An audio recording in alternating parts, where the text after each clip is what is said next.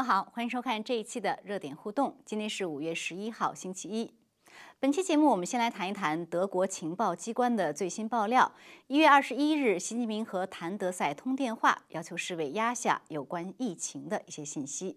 另外呢，我们再来谈一谈中共官媒发表的万字长文，对所谓二十四个谎言所做的回应。那么今晚我们还是请来两位嘉宾，两位都是通过 Skype 连线，一位是时事评论员 Jason 博士，还有一位是公民力量创办人杨建立博士。二位好。主持人好，大家好，，Jason 博士好。嗯，好的。哎，杨杨先生好。好的，谢谢。好，那观众朋友也欢迎您在节目中呢跟我们互动，来谈一谈您对我们今天所谈的这些热点事件的看法。好，首先我想请呃 Jason 博士来先谈一谈，呃，就是这个德国情报机关的这个最新爆料，这两天也是成为媒体的热点。就是呢，德国的《明镜周刊》呢，它有一个报道说，这个他拿到了这个情报机关的爆料，说在一月二十一日，习近平和谭德塞通电话，那么要求谭德赛呢，就是说啊，推迟这个把人传人的消息报出去啊，还有这个呃延迟宣布这个是公共卫生事件等等。当世卫呢后来就否认了，说我说他们两个人从来没有通过电话，而且世卫在声明中还说哦。一月二十日，中国方面就宣布人传人了。那言外之意就是说，一月二十一日他们没有必要啊再来要求世卫再再延缓通知这样的延缓通报这个事情。所以您怎么看德国情报机关这个这个最新的报告的真实性？啊，那您觉得这样的一个报告，呃，这样被媒体爆料之后，它会有什么样的影响呢？呃，那我们请杨建立博士先来谈一谈对这个问题您的看法呢？好。我认为这个德国这个情报部门的呃报告啊，调查报告应该说还是比较真实的。那有几个原因，第一呢，它不是美国的情报部门，你可以诟病他说美国现在和中国关系非常差啊，美国是卯着劲儿的要追责中共啊。另外呢，卯着劲儿的要追责这个 WHO，也就是世界卫生组织，而德国呢啊，并没有像美国这样。一定说要追责中共，而且在这期间呢，和中共还尽量的保持比较良好的关系。另外，当这个美国总统川普啊，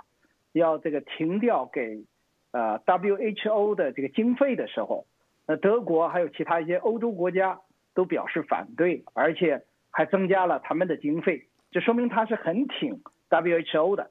那么，德国的这个情报部门，它是德国政府的一部分。这个时候他做的东西，如果是关于中国和 WHO 的，尤其是 WHO 的负面的信息，那我就觉得准确性就会比较强。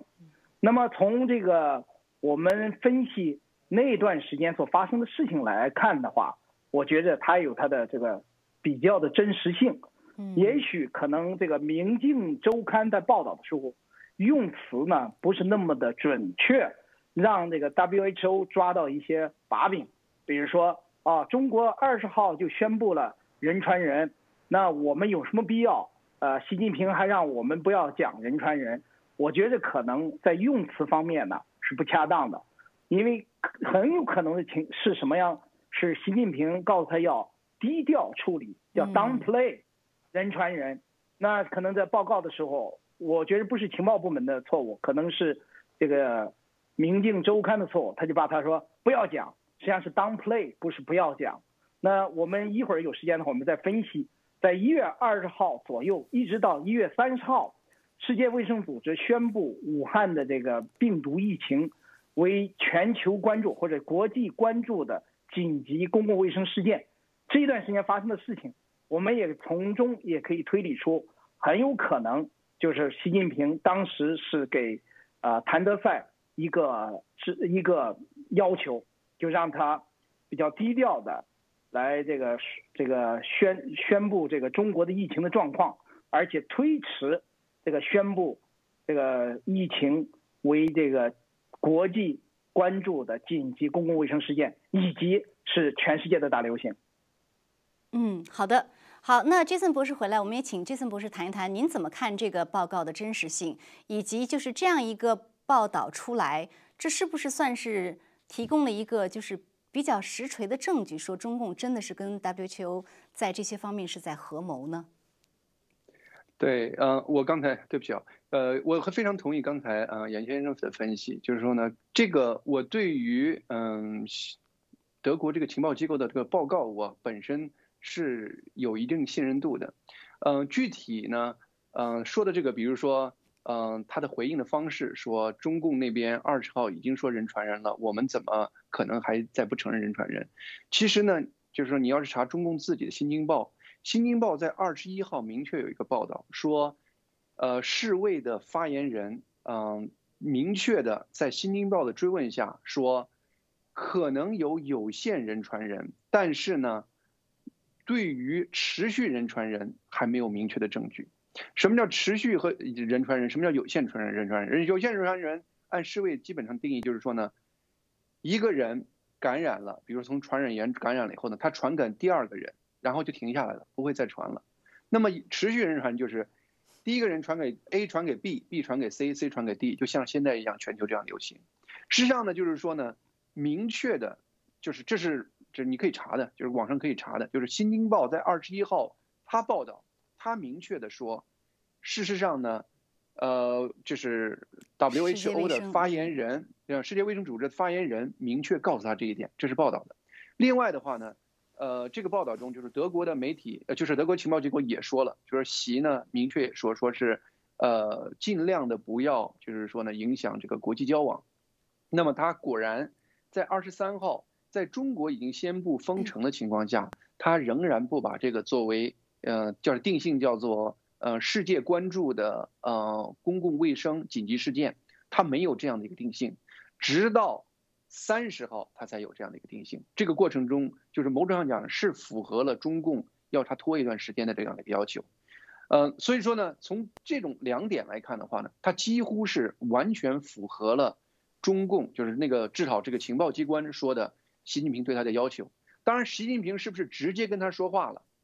这个实际上是个文字游戏。那么习近平把这个意思表达清楚了，他在中国受到别的官员的暗示，说这是习的意思。其实呢。应该是同样一个概念，嗯，不一定就是一定两个人一定能通话。所以说呢，很明显，我觉得呢，从实际的行动来说，没有展现出任何这个这个德国情报机关的这个做法，就是说说法有什么和现实冲突的地方。嗯，他们所引用的这个事实呢，就刚才杨先生谈的，是一种简单的偷换概念。它实际上在用词的时候。它分别了有限人传人和持续人传人。是的，当时那个在国内的报道中，呃，钟南山也谈到了人传人，但是呢，人传这个概念的话呢，在他这儿就被淡化了。那么，为什么就是说呢？中共在国内国外走两条路呢？这实际上是中共初期，嗯，我们知道了，在中共拖拖拖拖到二十号不能再拖的时候，他才宣布中国武汉有这样的一个疫情，到二十三号才开始封城。而这个封城之的过程中的话呢，比如说，呃，到三十一号，美国政府提出限制中国公民到美国旅游的时候呢，中共那边还是极端的这个反对美国这样的做法，甚至那么中共反对的话呢，呃，二十就是二月二号，美国这边开始实施呃中国人进入就是进入禁止进入美美国这样的一个措施之后，二二月三号，嗯，就是谭谭德赛明确的又一次说。说这个美国就是他虽然没有明确点美国，但是他说呢，限制中国出行这样的做法、旅行这样的做法是不必要的。实际上呢，全世界呢应该感谢中国，没有中国这样的一个限制，全球疫情其他国家感被感染的会非常非常多。就是你可以感觉到，就是呢，它几乎和中共的各种政策、各种意志是同步的。而中共呢，在它的初期的时候，至少它的国内国外政策是不一样的，在国内。嗯，它可以在武汉封城，很快在全国其他各地封城。但与此同时的话呢，它对于国际撤侨、国际限制这个中国的旅行，它一直是反对的。那么我可以理解，就是说呢，他在国内可以允许钟南山在中国以中这个华语给中国人说，这可能人传人。但与此同时的话呢，他不希望世卫在国际上进一步说这样的事情，他就让世卫把这个概念再模糊化一下，把这个分一个有限人传人和持续人传人，在国际上进一步让大家。感觉这个疫情并不是那么严重，所以说呢，从各个角度来看的话呢，我不觉得这个德国这个情报有什么和现实完全不吻合的地方，而他们的那个否认，事实上是在欺骗全球人，在玩文字游戏。嗯，那杨建立博士，我也想呃再问一下您，就是因为在现在这种全球追责的大环境下，哈，呃，德国这个这样的一个消息爆出来的话，而且说的是习近平亲自跟谭德赛来说这样的一个事情，呃，您觉得这样的一个消息出来之后会有什么样的影响？对世卫会有什么样的影响？对于这个全球追责这个事情会产生什么样的影响呢？我觉得这是非常重要的一个信息。啊，由于德国是一个严肃的一个政府，它的情报部门也是严肃的情报部门，啊，他不会乱指责。有这样的情报呃报告出来，我觉得应该作为呃已经可以做一个理由对 WHO 进行调查了。我觉得应该从 WHO 调查入手。那一段时间，啊，谭德赛或者是他的主要的官员。和中国的官员或者习近平有没有直接的这样的交流？交流的内容是什么？我觉得要这样的调查。如果这个调查和德国的情报部门的报告是符符合的话，我觉得这就比较明确的啊，坐实了 WHO 和中国政府在掩盖真情、误导世界的这种这个真正的这个情况啊和他们的错误。我觉得这给。国际进行追责啊，提供了一个坚实的一个理由。那刚才这个坚森博士已经讲了很多，我想再补充几个细节也非常重要。那二一呃一月二十二号、二十三号，在武汉封城的时候，WHO 啊开了一个紧急委员会的会议。紧急委员会的会议有一个重要的议题，就是要决定是不是宣布。啊，这武汉的这个疫情为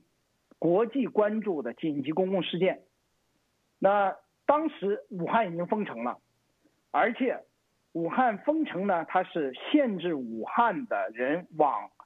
中国各地啊去旅行，限制给它控制在武汉。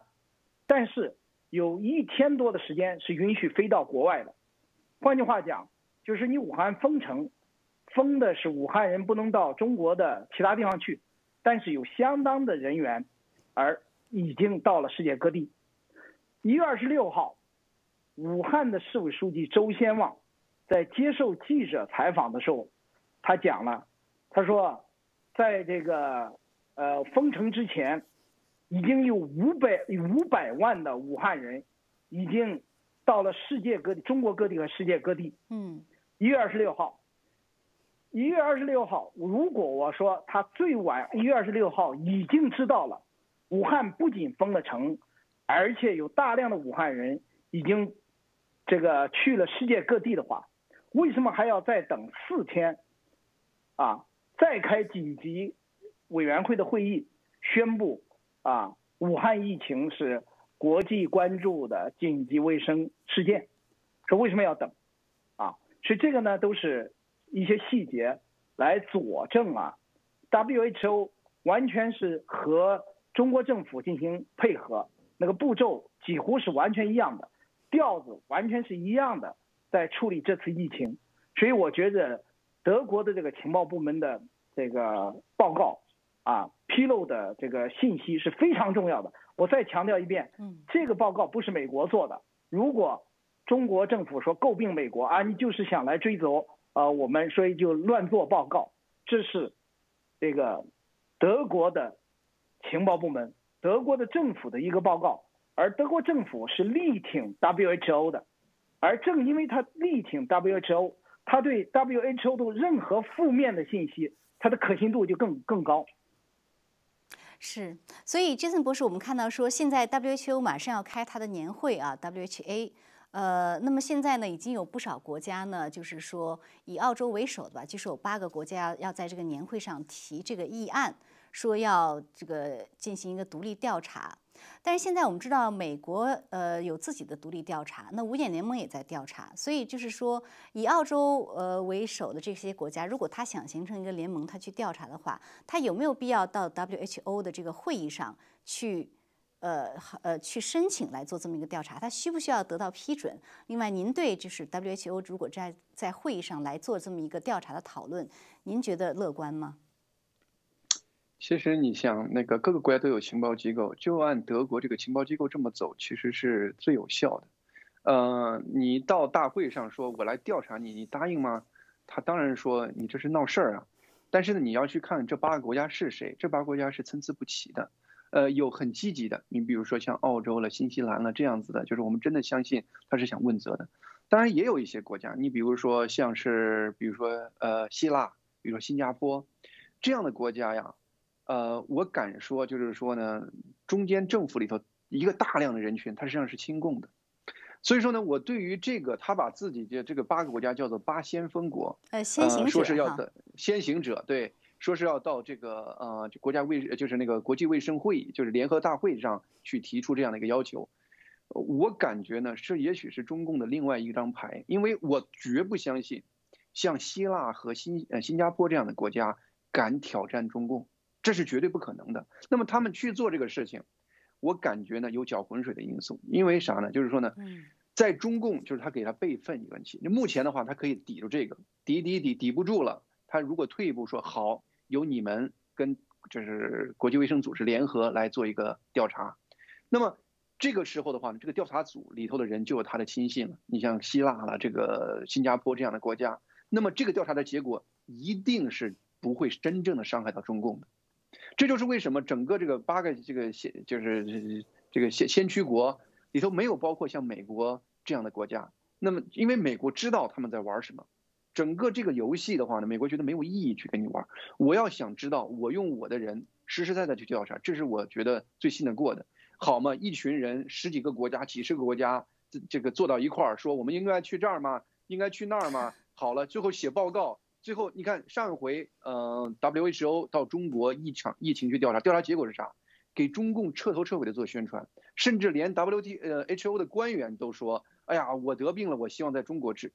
这是什么调查？这个调查的结果其实就是中共最好的宣传。那么，如果说你混一大堆这个不相关的国家，甚至是支持中共的国家进入所谓的独立调查，最终结果很可能像前一次。WHO 那样子的一个调查，最后有可能出现一个要么是不痛不痒的一个报告，要么就是开始又跟中共接一个进一步歌颂的报告。我相信整个国际的组织已经被中共毒害的不能再毒害了，一定要有一个就是至少我觉得应该用一些有真正道德引导力的国家，由他们来做独立调查，而不要去搞一个大国会的一个国际组织，然后搞一个国际调查，这是没有意义的。就这样，国际组织调查国际组织。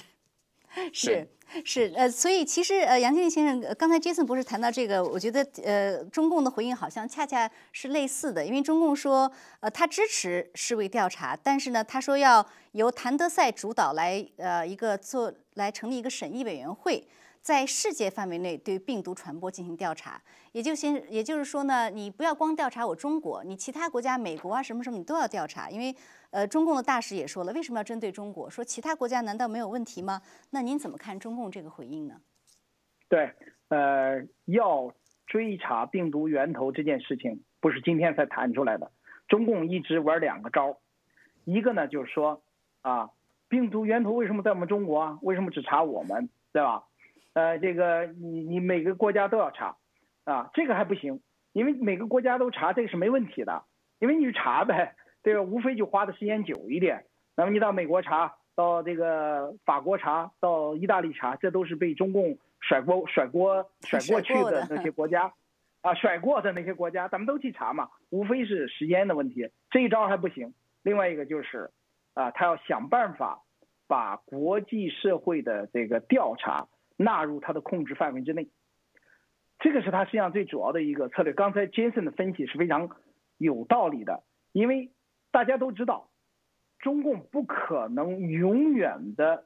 拒绝国际社会去调查病毒的源头，他是做不到的，他最终一定要同意。但他最近一段时间一直搅浑水，搅浑水的时候，同时他在想，啊，想出一个策略来，就是调查可以，他基本上就是说我只能谁谁谁来调查。啊，单方面的调查他不接受，啊，美国等等国家单方面调查他都不接受。那么，而且他的这个驻外的大使，我忘记是谁讲了哈，可能是驻欧盟的大使讲，他说这种政治环境是不适合调查的，啊，必须停止攻击中国，啊，然后呢，有这个呃这个 WHO 这样的这个组织来协调这样的调查，他才可以接受。所以他现在已经基本上接受了有 WHO 去组织这样的调查，因为这个 WHA 马上就要开会，这开会的话，这个议题是逃避不了的。所以在这个时候呢，他就说 OK，那调查可以，得这个谭书记带队，谭书记带队我们就可以了。那其他的人带队不可以，这个这个很显然嘛。刚才杰森呃这个分析的也非常对。那我觉着。如果是负责任的国家的话，像美国或者加拿大等等澳大利亚这些国家，应该说，WHO 的信誉度本身我们就怀疑，尤其是有了德国的这个呃情报部门的报告，我们就更加怀疑。所以这个调查的形式不能是由 WHO 主导，而且 WHO 在疫情爆发后到中国已经调查了两次啊，一次呢是这个一月二十号二十一啊一月份。第二次是二月份，二月份的在中国整整待了接近两个礼拜，是和中国的卫生这个卫健委是联合的一个一个考察团，在中国考察了十几天的时间。如果大家还有印象的话，考察完了以后，在北京有个联合的记者会，这个 WHO 的头带去的是加拿大的那个 Albert，啊。而我的这个很有名了哈，现在这个人，大家都知道他，他都知道他，他在接受记者采访，他在他在讲话的时候，就是这个对中国政府进行大家的吹捧和赞扬，那那基基本上他的内容都这样，你可以找找出当时的这个记者会的内容来看。好，这个当有一个记者，这个记者我忘记是。哪个哪个一个很大的一个媒体，应该是《纽约时报》这样类似的一个大媒体，就说，好，你讲了很多中国政府在防疫方面的成绩，那你对于这个中国政府早期的这个，呃，掩盖真情，什么对吹哨者的打压怎么看？呃，他就他就回避，他就说这个我不是我考察的范围之内，啊，这不是我考察的，这不是我考察的内容。好。那你当时那个记者会，它有个目的是什么呢？就是介绍中国的经验给全世界。如果把中国的事经验叫个介绍给全世界，对全世界有利，就应该把他的做得好的和做得坏的都要介绍，对不对？这样才对其他的国家的防疫起到一个真正的帮助的作用。但是他不讲，回避掉了。好，等他要走的时候，这个《华盛顿邮报》的驻北京的这个办公室的主任。一个女士就问他，他说：“你刚从武汉回来，为什么你不这个被隔离就要就就就可以离开了？”他说了一句话非常有意思，他说：“我没去那些脏地方。”啊，这个被这个《华盛顿邮报》的这个记者给爆出来了。那什么叫没去脏地方呢？就是没去感染的地方，没去感染的地方。你在中国待十几天干什么来着？你去调查什么了？让你去玩的，还是让你去这个？就旅游团呢，所以后来我们有十七个问题问 WHO，这是其中一个，就是说，如果你不去那些污染的地方，你在中国干什么？那你在中国的行程，你有选择权吗？你你是中国政府完全给你安排好的，你有没有选择的权利？跟哪些医生谈话？跟哪些病人谈话？跟哪些家属谈话？跟哪些街上的人谈话？你有没有这个自由？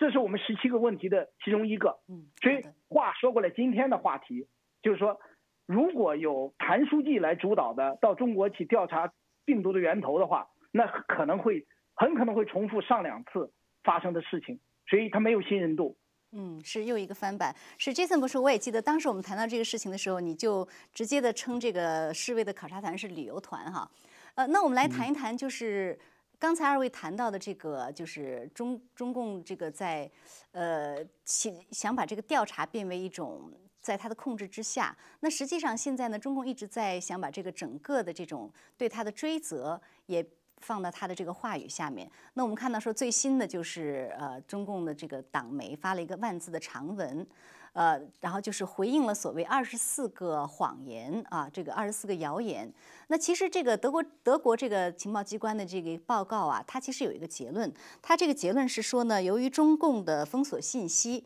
呃，全球至少损失了四到六个星期的时间对抗病毒。那么在这个党媒的这个长文回应中呢，这个中共是否这个隐瞒疫情、延误时机呢？他这是作为一个主要的这个谣言来回应的。那他的回应，他基本上是列了他在十二月底一月初做的一些事情，然后呢，基本的意思就是说，中共是非常及时、透明的，呃，向全球报告了这个疫情的发展情况。所以您怎么看这个呃党媒的这个长文的回应，以及他在这方面的他为自己做的辩解呢？问问武汉老百姓，他们在一月二十号、二十一号以前对疫情了解到什么程度，你就知道他报告了什么程度。就是我们都知道，在一月二十号，武汉呃这个百步亭那个居民区还在搞一个万人宴，而百步亭我知道，对，呃，而百步亭我们知道一月十八号，对，而百步亭我们知道那个地方疫情后来爆发的非常厉害，而中共把那个地方一直捂着。就我知道，百步亭现在可能还没有完全的解不开，整个疫情是极其严重，而且是掩盖最非常厉害。为啥呢？是因为那是他的一个丑事儿，他非常清楚，呃，他的信息就是包括他什么十二月底把这个疫情告诉给 WHO，一月初通报文远沟，这些东西全部是低是低调做的，是隐瞒中国老百姓的；第二，他报的过程中是非常非常扭曲事实的。我们知道了。中共的党媒最近就是自己的媒体，就是包括好像《新京报》有一个呃财财经报最近报道了一个消息，是说呃四月十二号报报道，说是当时有一个中南医院有个院长叫王清环，他呢在一月三号就发现有三家人，有三家人已经明确的一就是出现人传人的迹象，而且呢他已经反复跟党说了，那么党一直压着没做。而这个四月十一二号这个文件，呃，这个报道突然被网上撤下去了，原因是啥呢？原因是，事实上呢，WHO 跟他在这一点上，呃，已经把它揭露出来了。因为 WHO 在四月十一月十四号的时候有一个推特，你现在还能找到那个推文，嗯，他明确说，说是根据中国的信息给我们的信息，目前没有明确的人传人的这个迹象。换句话说呢，他。明确他自己的医院在一月三号已经发现了整个一家三口全部传染，甚至其他的医生也在传染，反复跟他提建议，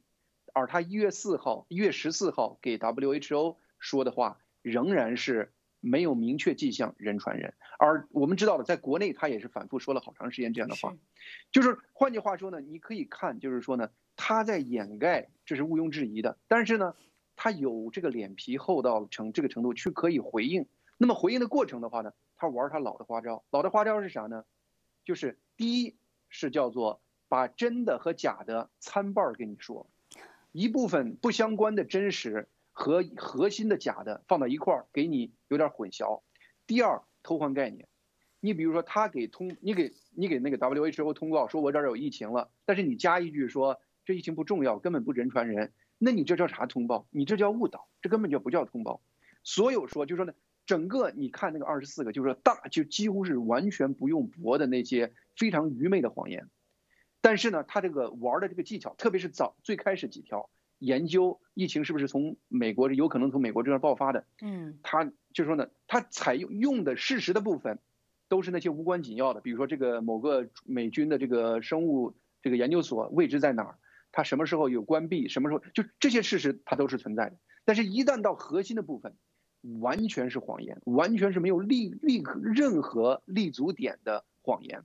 但是呢，这是任何一个，就是包括美国这种就是像点样的媒体都不敢真正拿出来报道的事情，因为呢，不管这个媒体怎么样，他至少还要顾及自己个脸面和信誉度。但是中共的话呢，就敢把所有的网文道听途说。加到一块儿，以官方媒体、官方白皮书的方式来报道出来，他为啥呢？混淆概念，然后呢，抢占舆论阵地，就是先发制人，因为他在各方面都已经处于劣势了。那么这时候呢，只有把水搅浑，把一个原来非常清楚、毫无质疑的事情搅浑，搅浑了以后的话呢，至少他能搅让一些人认为这是有争议的事件。而国内的人的话呢，从个人情绪上，他愿意接受这个事实；国外有各种原因，他也可能接受他这个说法。因为国外毕竟有政治这个就是党派之间的斗争这样的因素。那么各种情况下利用了各种这样的因素，他出台这样的东西，而这样的东西本身的话呢，完全是对世界就是造成了一个第二次伤害。嗯，那杨建立博士，您怎么看党媒的这个万字长文？呃，所谓的对谣言的回应，您看了以后有什么样的感受呢？在这个万字长文发布之前呢，啊，中国驻美国大使崔天凯在《华盛顿邮报》上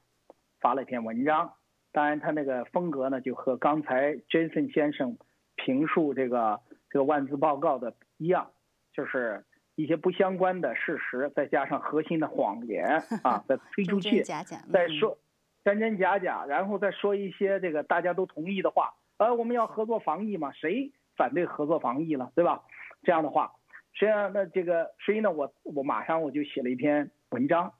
啊，问了十个问题，这个十个问题呢，就实际上呢，就基本上把中国，呃，政府早期掩盖真情、误导世界，呃，基本上就这个问题都列在里边了，都是经过我们的研究，拿出一个切切实实的一些真问题。但是，这个那篇文章是，呃，上个礼拜三发的，到目前为止，华盛顿邮报还没给我回应，这也是美国的一个悲哀。因为华盛顿邮报呢，因为特别的讨厌川普，现在这个追踪中国呢，会被很多人认为是帮川普的忙，好像帮川普去甩锅，然后就不追责川普的责任了。所以这个是我是题外话。那那这个这个万字这个。报告出来以后，二十四个批二十四个谣言，我一看呢，我第一个反应就是我们非常容易给他一对一的给他，呃驳斥了。后来昨天我也给主持人讨论过这个事情，但是今天我决定不做，因为什么呢？他太无耻了，他那些东西啊，你要给他做进去，你等于做了他的圈套。你比如说李文亮这件事，谁说李文亮被抓被逮捕了？没人说，我们只是说李文亮被迫害了，被训诫了。被公公共这个这个被你这个 CCTV 羞辱了，然后谁说你逮捕了？他就说，这个第几一个谣言说我李文亮逮捕了，你怎么给他回应啊？啊，你没法给他回应，就等于说我说你性骚扰了，他说啊谣言我从来没强奸过人，这个你没法给他回应了，对不对？所以呢，你等于说你拉到他那个层次里给他讲没有用，所以呢，我呢我们就专门做一个详细的报告，就是这一个月。中国的各个部政府系统到底发生了发生了什么事情？两个实际上两个关键的东西，一个就是刚才 Jensen 先生啊博士所谈到的人传人的这个，实际上在中国在一月三号，在在那之前已经都发现人传人了。因为什么呢？二十二十八号还是九号，那个传染病医院到了中西结合医院去把病人领走的。因为如果不人传人，干嘛把他领到呃这个呃传染病医院里去啊？嗯，呃领走了六个人啊，在以后刚才那个呃 Jason 博士已经讲了，王院长就是中南医院的王院长，他已经发现了。后来在十号左右，一共已经有七个医生啊被感染了。那医生被感染是人传人最主要的一个证据啊。那是我啊 WH。呃，欧在掩盖，中国也在掩盖，一直到了一月二十号，这个是一个呃重要的问题。另外一个问题就是说，中国政府的最高层什么时候知道的？下的命令是什么？现在没有他这个新华呃社的这个二十四个什么辟谣，加上崔天凯的，没有一个人敢谈最高峰的指示是什么？最高领袖的指示是什么？那么根据中国官媒的透露。习近平最晚是到了一呃一月七号就知道了，甚至更早啊。我们推断他应该在一月三十号左右就知道了。他在一月七号的政治局会议上有一个重要指示，现在没有人敢讲那个指示的内容。但是，一月七号到一月二十三号之间发生了什么？刚才这个 Jason 博士已经讲了，说有这个万人万家宴的事情，是万家宴，万万家宴的事情。更严重的是，武汉市的两会。湖北市的两会都是在七号到二十号之间召开的。如果习近平的命令说我们要啊透明，要紧急回应，给他一万个胆，武汉的市委和湖北的省委都不敢做这样的事情。所以只能是习近平的命令就是要掩盖，所以这个是一个根本的事实。嗯。是，呃，所以就是我觉得他这个回应中呢，确实他列举了几个时间点，说他做了什么，但是他没有说的是更多的外界所质疑的，就是他不该做而做了的事和他应该做但没有做的事情。呃，这是我个人的一点想法。看了之后，那我想下面再请 Jason 博士谈一谈，就是另外一个也很关键的问题。呃，他这个回应中也提到了，就是所谓对病毒起源的这样的一个一些。呃，追查。那么病毒起源呢，在这个回应中说二三四这个都涉及这个问题。中共的回应他是说呢，呃，他说武汉首先报告疫情不等于说就是病毒的源头，而且他列举了一些像什么美国新泽西啊、法国啊、佛罗里达等等一些个案啊，说那些地方的案呃案例呢都早比较早，说一二月份，甚至新泽西那时候他十一月就有这种症状什么的。所以您怎么看他在这方面举的这些例子和他的这个回应呢？呃，首先他在偷换一个概念，报告和爆发这是两个概念。就是说呢，你如果说是你报告出来，但是你并没有爆发啊，那我们可以说有可能不是你这个地方。但是你是先是控制不住的，在整个呃武汉甚至整个湖北在全面的展开。就此时此刻，就是说呢，我们谁都知道全球这个疫情是控制不住的，不管你技术多高，在哪儿，就是任何一个国家，它。如果有这个疫情，它一定控制不住的会爆发出来。那么呢，就是说呢，你要是说呢，在这个中国爆发之前，其他国家已经有这个疫情了，结果别的国家就捂着盖着，让它没爆发。那么最后在中国那边先爆发了，这个实际上是说不过去的，因为现在你知道了，就是说他甩锅的几个地方爆发的都非常厉害，美国这边对都比他晚了，爆发的非常厉害。就是说呢，整个就是说呢，你可以感觉到，就是说呢，他用报告和爆发这个混淆概念。咱们回过来，他说他举的几个例子，就是比如其中有一个新泽西有一个市长，呃，是中就是中央电视台在美国这个分台采访的，然后呢，那个市长他是这么说的，他说的他好像是说说是第一，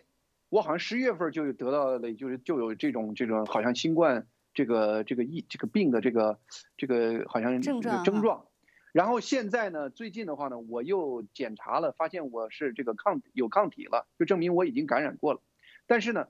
就是他就把这个两个概念轮到一块儿，就说啊，这个人肯定十一月份已经得了。但是呢，实际上中间这是没有直接这样的关系的。第一，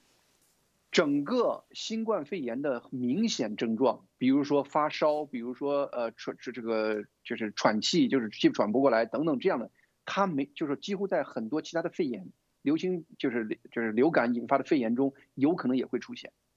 就是说呢。那个人他十一月份有那样的一个经历，不能证明他十月份确实是感染的是呃新冠病毒，而不是说是一个当时的一个流感，这是没有一个直接证据。十一月份，去年十一月份。再一个的话就是说呢，在他现在有抗体这个事情是大量存在的。我们知道当时波士顿在这个街上随便拦截了一千多，就是一一几百个人、一千个人做了测试，波士顿周边的有个小镇子做的，有百分之十五的人有抗体。而很多其他人都没有任何的身体症状，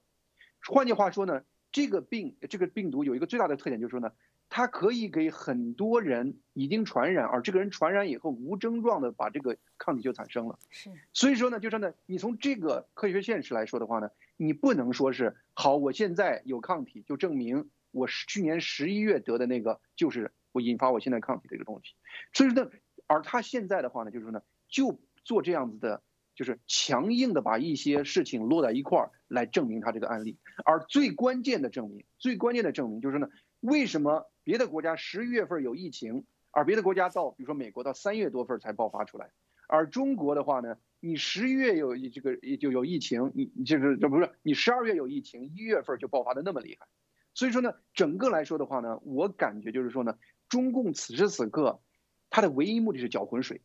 他知道这些东西经不住任何一搏，但是他需要把这事儿都扔出去。一旦扔出去以后的话呢，水就浑了。一浑的话呢，他就好在里头混溜走了。因为因为毕竟在美国，刚才杨先生也谈到了，就是说呢，有人有这样的愿望支持他这个说法。因为现在川普在美国，不管是政界还是这个媒体界，呃，讨厌川普的人是蛮多的。那么在这样的情况下的话呢，有的人就买中国这个账。因为他们觉得把这个疫情说的越糟，然后呢，中川普政府显得越就是无知，那么对这个川普下一届选举越糟。那么整个这个过程中，他们就迎合了这一些人的意思，甩出这些非常无意义的资料，搅浑水。但是这个搅浑水的过程的话呢，实际上是最终会引发美国人对中共的进一步反感。现在已经三分之二的美国人非常反感美国了，呃，就是中共这边了。那么中共这样的做法，最终会让他失去世界更多的人心。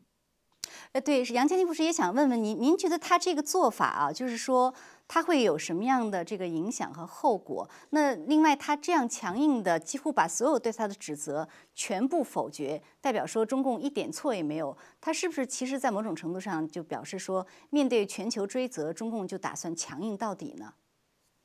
对，我觉着他在这方面啊，应该是要强硬到底。至少在口头上一定是要强硬到底的，他还会用其他办法啊，再去这个施加他的影响，比如说在贸易上或在其他领域里再施加他的影响，换取大家对他的这个呃不那么强硬的态度。他之所以要强硬下去，还不仅仅是为了国际社会，实际上他在国内遇到了很多的麻烦。这个麻烦是呃，在这个疫情的前两个月已经看得非常清楚了。那这个反对他的声浪是从民间一直到党内持续的进行，啊，那个方向性是从民间往党内这个延伸的，所以习近平的这个感到了危险，如坐针毡，可以说那个时候，那由于他在国内的强力的打压，在用他这个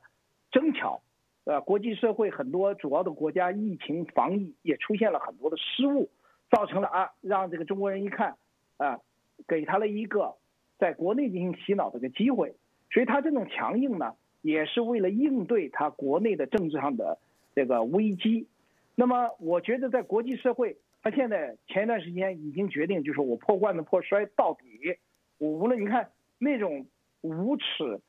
直接说谎话呃不不那个不留任何余地那个方式，虽然他以前也非常恶劣，但是没有到那个程度，就是说他是坚决要这样干下去的。那这个这种行为以后的结果，就是国际社会对他越来越反感，越来越没有这个信任度。那么最近我也看到一些报告哈，嗯，说这个呃军人运动会上很多人可能已经感染了啊，对，去年十月份，嗯，啊十月份那个有的人呢把这个当做是在中国感染的，有的人说我哎可能我就感染了过去了，就好像很这个扑朔迷离，但是。另外一个事件最近也被披露出来，我觉得这两个事件对在一起看的话，就非常有意思。嗯，我觉得可以提供给国际调查做一个线索。当然我们没办法下结论。嗯，那么武汉病毒研究所在十月七号到十月二十四号没有手机的任何的信息。嗯，就是说那段时间这个病毒研究所关闭了。为什么关闭呢？啊，那然后呢，这个军运会呢，正好是在这关闭以后啊开始。所以呢，就到底这个有什么联系没有？所以这个都是可能成为未来调查的一些这个线索。嗯嗯，确实是这样。我们看到最近有这种呃新的消息传出啊，就像杨建立博士谈到的，这个都呃互相之间是不是有什么样的关联？呃，我们拭目以待。我想这个更多的调查可能会浮出水面。好，那非常感谢今天二位的精彩点评，我们也感谢观众朋友的收看，还是下次节目再见。